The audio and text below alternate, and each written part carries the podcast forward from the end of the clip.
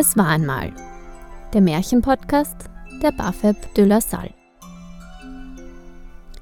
Erste Staffel Unbekannte Märchen der Gebrüder Grimm.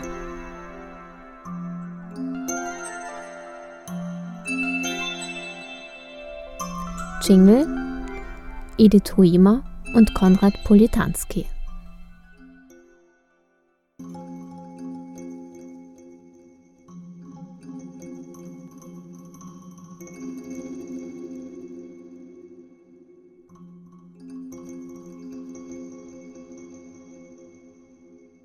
Hallo, ich bin die Victoria und ich habe mit einer Schulkollegin namens Julia einen Podcast zum Märchen Der Wolf und der Fuchs gemacht. Der Wolf und der Fuchs. Es war einmal ein mächtiger, hungriger Wolf. Der hatte einen klugen, zarten Fuchs bei sich. Freunde waren die beiden keine, doch für gute Mahlzeiten war der Fuchs gut genug. So musste der Rotfuchs ständig nach der Nase des Wolfes tanzen. Von Dankbarkeit keine Sicht.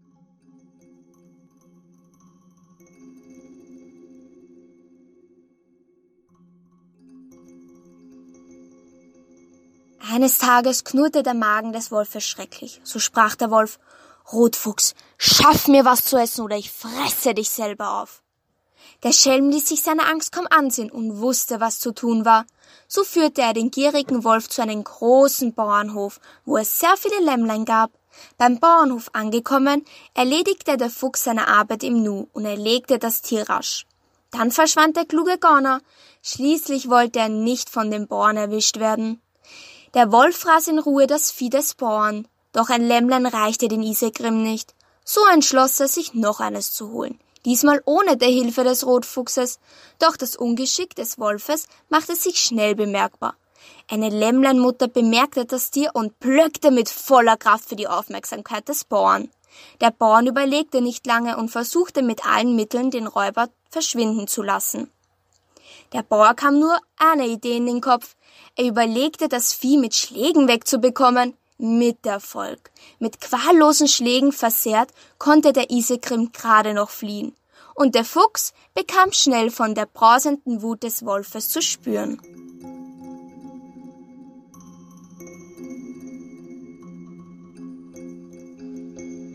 Schon am nächsten Tag knurrte der Magen des Wolfes bitterlich. Er sprach zum Fuchs Rotfuchs, schaff mir was zu essen, oder ich fresse dich selber auf so machten sich die beiden in später Stunde auf den Weg zu einem Bauernhaus. Täglich backte eine herzliche Bäuerin in ihrem kleinen Bauernhäuschen frische, herrlich duftende Pfannkuchen. Schon von ferne konnte man die Aromen riechen. So wurde der Hunger und die Lust immer größer.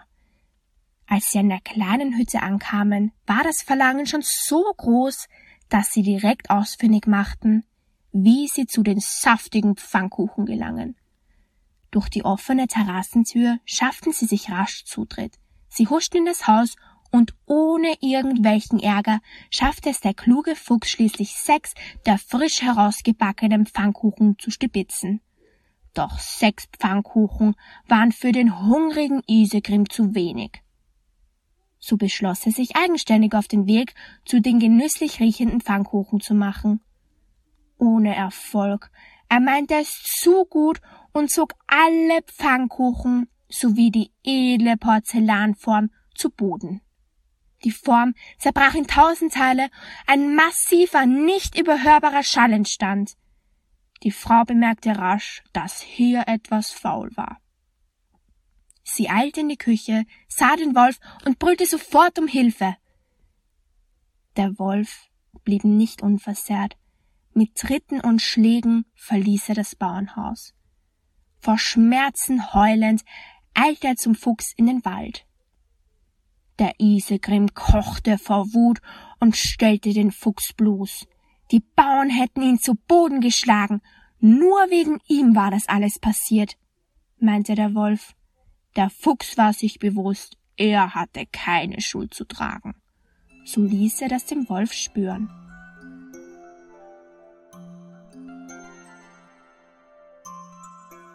Am dritten Tag hatte der Isegrim wieder das Verlangen nach etwas zu essen. So sprach er zum Fuchs. Rotfuchs, schaff mir was zu essen oder ich fresse dich selber auf. Dem Fuchs kam rasch in den Sinn, dass es ein Schlachter in der Nähe gab. Der lagert sein frisches, saftiges Fleisch im Keller, meinte der Rotfuchs. So zogen die beiden los. Von Scheu keine Sicht. Gespräche führten die beiden wohl kaum. Rein das Verlangen des Wolfes und die Angst des Fuchses ließ die beiden etwas miteinander zu tun zu haben. Und da war er endlich. Der große, große Keller. Und so herrlich duftet er. Frisch geschlachtene Schwäne lagern auf einer großen haselnussfarbenen Holzkiste. Die beiden kamen gar nicht in Staunen raus. Ohne Reue machte sich der Isegrim über das saftige Fleisch her. Auch der Fuchs zeigte keine Scheu und machte sich über die Fleischmassen her. Ständig blickte der Rotfuchs zum Ausgang. Immer wieder probierte er, ob er eh noch durchpasse durch das kleine Loch in der Steinwand. Dem Wolf passt das nicht. Er wollte das Fleisch essen, während der Fuchs Wache hält. Und der Lärm des Fuchses durch das ständige Hin- und Herhuschen blieb nicht unbemerkbar. So hörte der Fleische davon und schaute nach dem Rechten.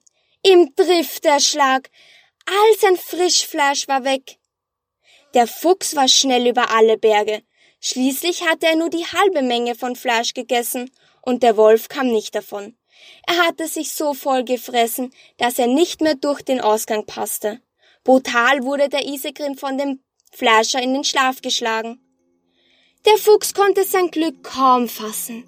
Endlich war er den Wolf losgeworden. Und so lebte der Fuchs noch viele schöne Jahre im Wald weiter. Und wenn er nicht gestorben ist, dann lebt er noch heute.